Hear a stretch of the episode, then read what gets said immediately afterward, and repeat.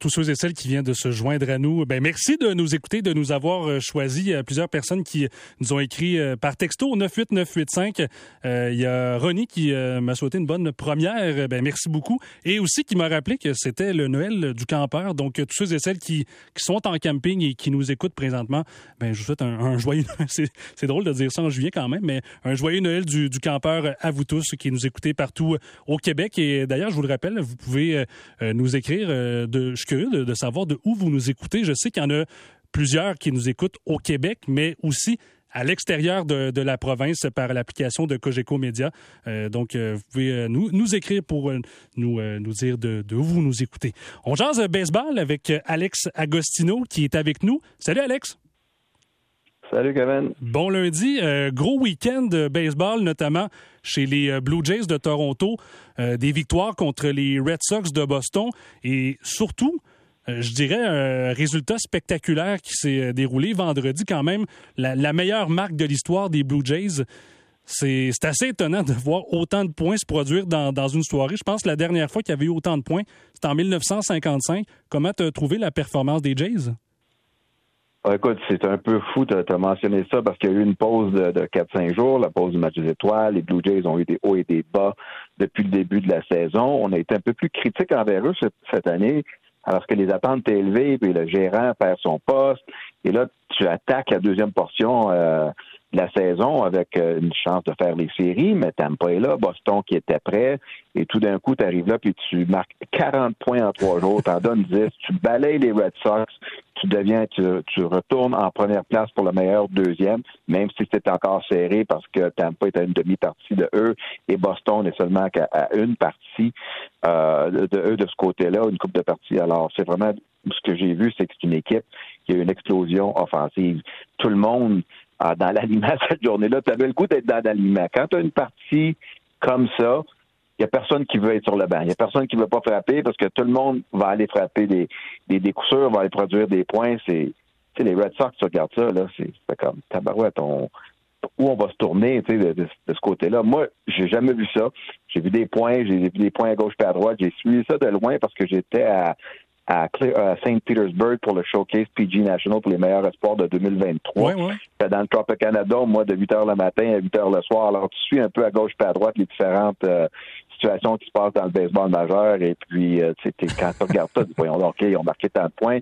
Puis tu regardes la fin quand tu arrives à l'hôtel. Puis là, ben, tu vas regarder les box scores, tu vas regarder les faits saillants. Puis tu dis, ben, voyons donc. Et ce que j'ai aimé de cette fin de semaine-là pour euh, les partisans des Jays, c'est que après une partie comme ça, le lendemain, tu peux perdre un zéro. C'est ça le baseball.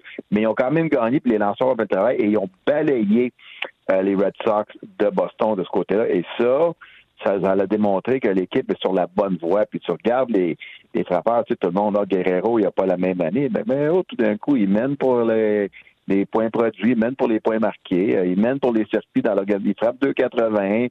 On s'attendait qu'ils frappent 3,50 à chaque année avec 50 circuits, mais c'est pas ça le baseball.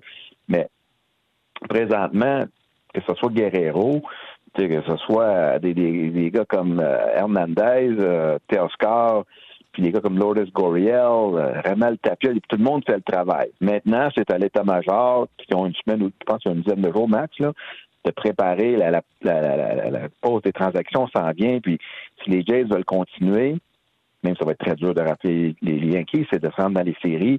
Ils ont besoin d'aide que ce soit dans l'enclos, que ce soit comme lanceur partant.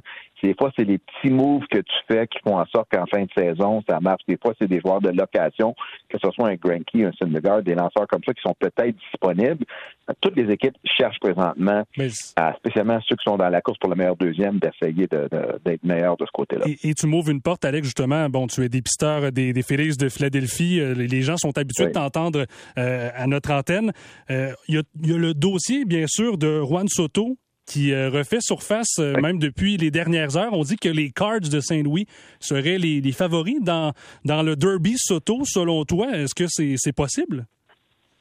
Ben, tout est possible, OK? Parce que la seule affaire, c'est qu'est-ce que les Washington a mentionné, puis ça a été le buzz, parce qu'il y avait à peu près, euh, je te dirais, quoi, 150 dépisteurs à l'événement où j'étais. Tu avais des, des patrons, tu avais des, des superviseurs, tu avais des, des, de territoire. Puis tout le monde veut s'auto dans leur équipe, que tu sois la première position ou la dernière position. C'est un gars de 23 ans, c'est un gars de, talent générationnel. mais les Nationals ne vont pas le donner. C'est cinq joueurs qui veulent que ce, que ce soit des prospects près des majeurs ou des gars qui sont déjà des majeurs qui coûtent pas cher. C'est pas toutes les équipes qui ont ça. Mais une équipe comme Saint-Louis, qui ont sont toujours dans la course, ils ont toujours des jeunes qui montent, serait peut-être une équipe capable. Là, ensuite, tu peux aller peut-être les Dodgers parce qu'ils ont l'argent, peut-être qu'ils ont des joueurs qui peuvent donner. Tout le monde est de ce côté-là. Ça va être très intéressant. Et même les Nationals ont mentionné, on n'a pas peur de de vendre ou de, de l'échanger dans notre division. Parce que les Mets, avec Steve Cohen, le propriétaire milliardaire, milliardaire, pourrait dire, regarde, on y voit le tout pour le tout parce que l'équipe qui fait l'échange, ils, vont-tu le signer à, 10, 12, 15 ans ou tu l'as pour un an et demi ou deux ans avant qu'il devienne agent libre? Parce qu'il va être agent libre très jeune. Puis on sait qu'il a déjà dit non à 440 millions. Je pense que c'est 14, 15 ans, mais son agent a mentionné que c'est pas nécessairement l'argent. C'était plutôt de Bon, les Nationals vont être vendus. On parle de ça. Les Nationals, présentement, vont nulle part. C'est quoi le futur? Moi, je veux gagner, je veux jouer. Alors, il faut que les gens, faut pas qu'ils pensent que Soto, c'est non à 440 millions. Il veut, il veut déterminer son avenir. Il est capable de le faire. Il va devenir agent libre jeune. On verra avec le temps, mais les Cards, ça me surprendrait pas parce que c'est une équipe qui est toujours dans le peloton d'aller de, de, chercher des joueurs. On le voit Goldschmidt à Ronaldo. En tout cas, ça va faire de la belle presse la prochaine. Ok, euh, oui. Alex Agostino, merci beaucoup d'avoir été là. Ça fait plaisir. Bonne soirée. Salut.